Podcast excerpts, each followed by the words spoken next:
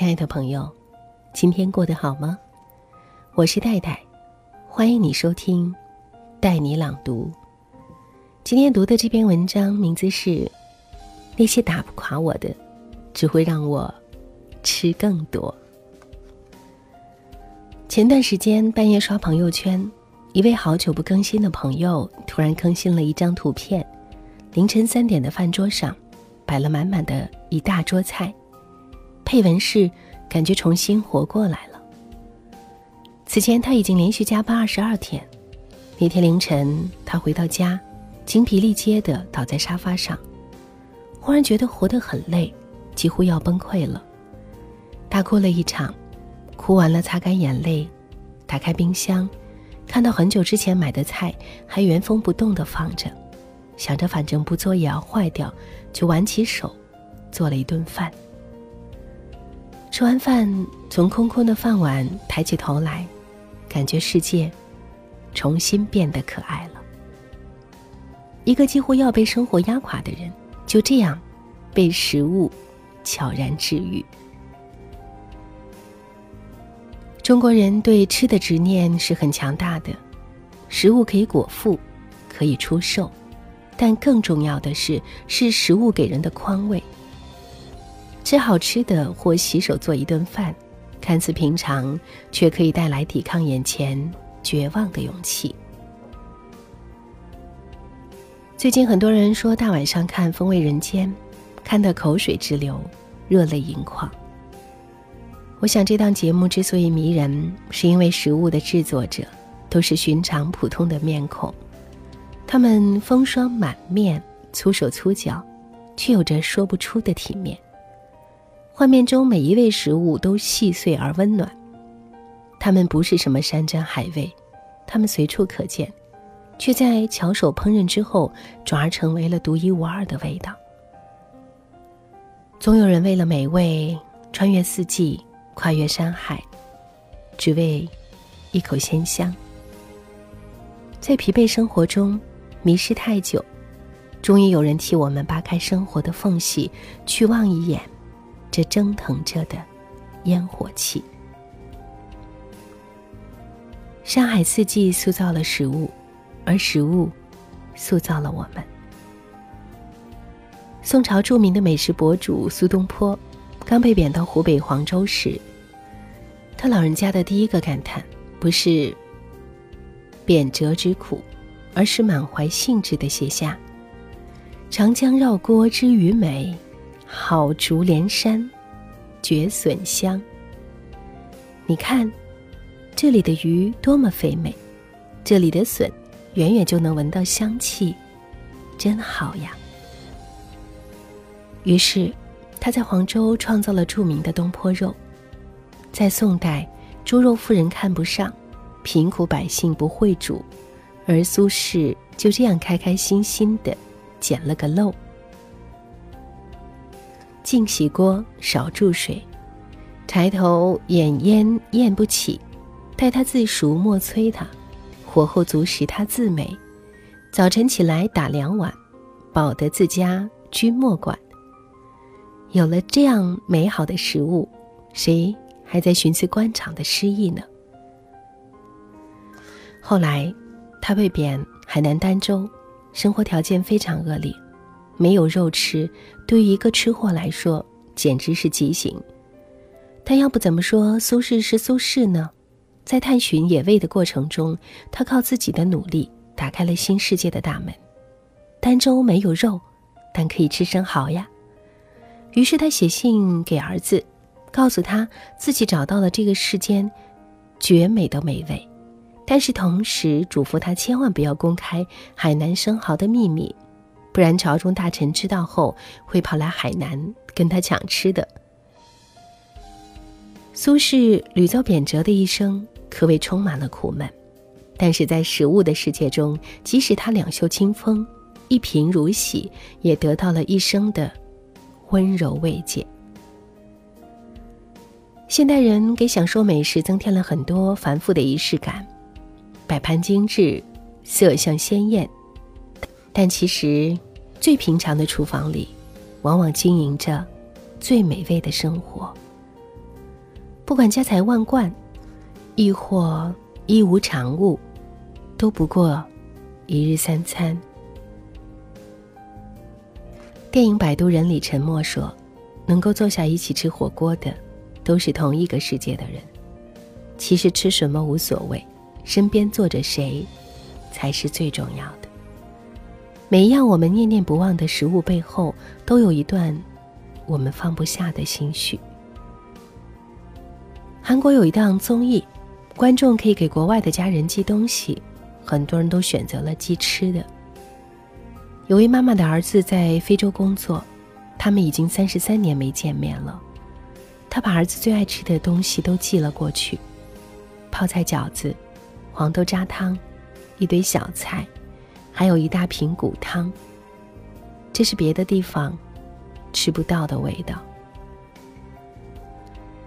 当节目组赶了四十小时的路，来到儿子的住处，儿子下班一开门。看到了一桌子妈妈的菜，看到妈妈录的视频，他的眼泪一下子没绷住。妈妈在视频里说：“每天都很辛苦吧？吃这个的时候，不要因为想妈妈而哭呀！快吃啊，你这小泥鳅。”小泥鳅是他小时候的外号，而他已经六十四岁了。食物不仅使你饱腹，更是人情。与回忆，与距离无关，与时间无关。只要回到有家人围的饭桌上，年龄再大的人，也依然是被珍视的小孩。我们会记取那些因由食物而起的美好记忆。饭吃的什么不重要，因为身边是喜欢的人，食物才变得美味。有朋友曾经跟我说，自己一个人在大城市奋斗了十年，每次周末一个人在家做饭的时候，常常做妈妈做的红烧排骨，但是怎么做，吃起来都不是妈妈的味道。长大后，我们即使可以一个人到昂贵的餐厅吃各种山珍海味，但即使再大快朵颐，也再也没有小时候一家人围坐在饭桌旁吃饭聊天的。温馨热闹了。这也是为什么每当春节临近，我们执着地穿越大半个中国，舟车劳顿回家吃一顿年夜饭。不过是因为我们知道，好吃的饭，只有和喜欢的人一起吃，才更快乐。韩剧《请回答一九八八》里。德善一家是双门洞的所有邻居里过得最差的。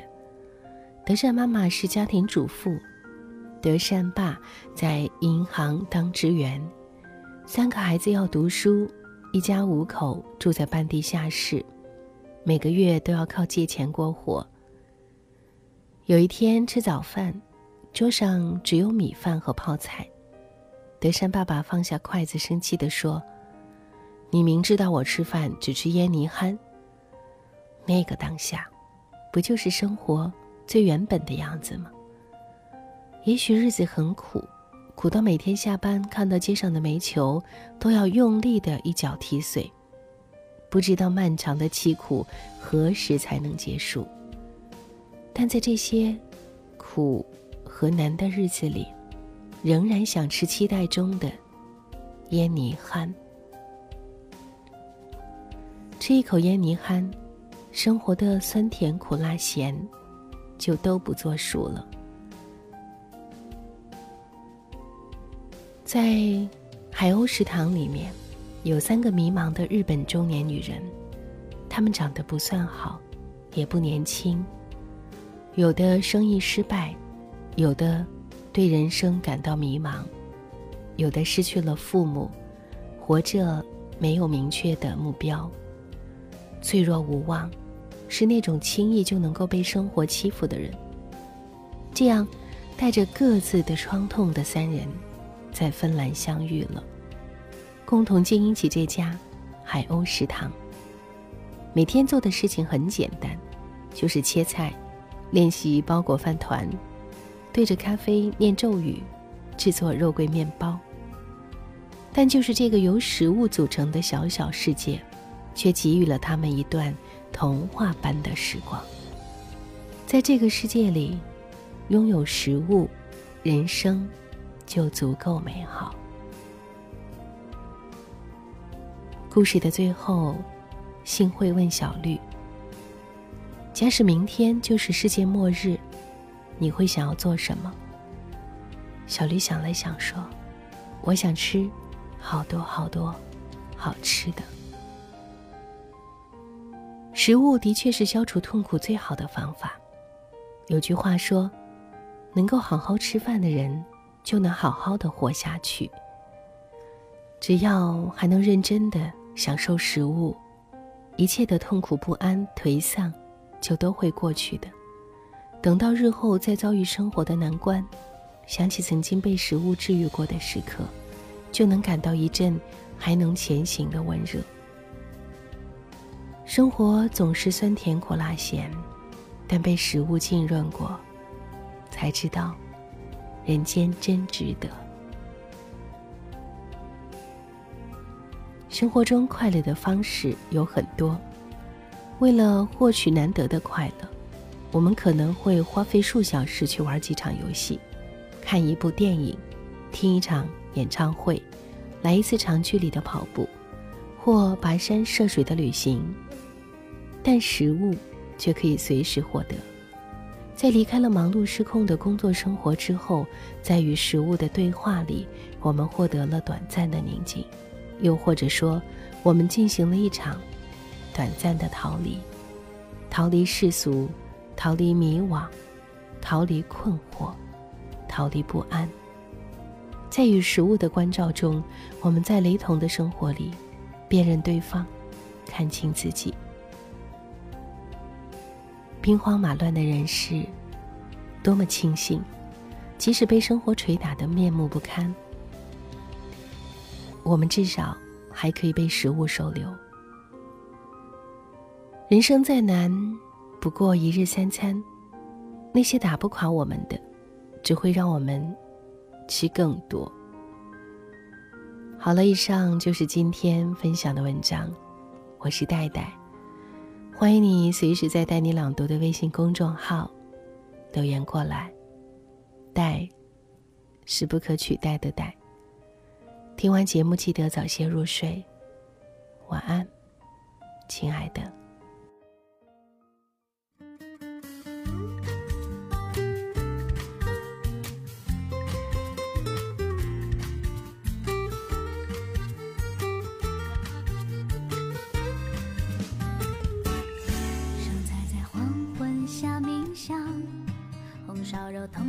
这思念汤。这里是花椰菜的主场，西红柿还在晒太阳。章鱼在夜幕下身上，鸡尾虾固执的爱着海洋。谁手牵手成了麻辣烫？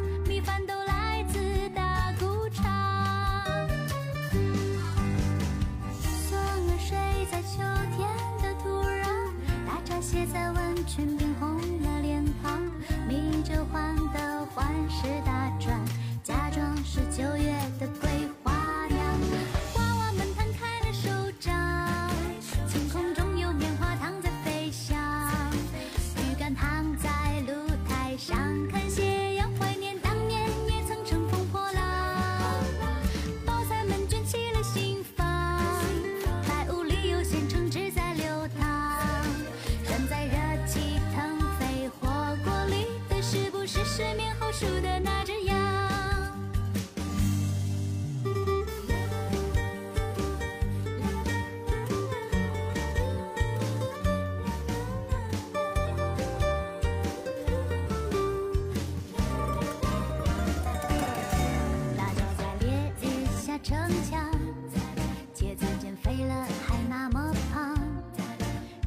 坐在秋千上来回晃，油条还喜欢甜豆浆。鸡仔裹双翻新衣裳，早市总是清得不慌不忙。出水后元宵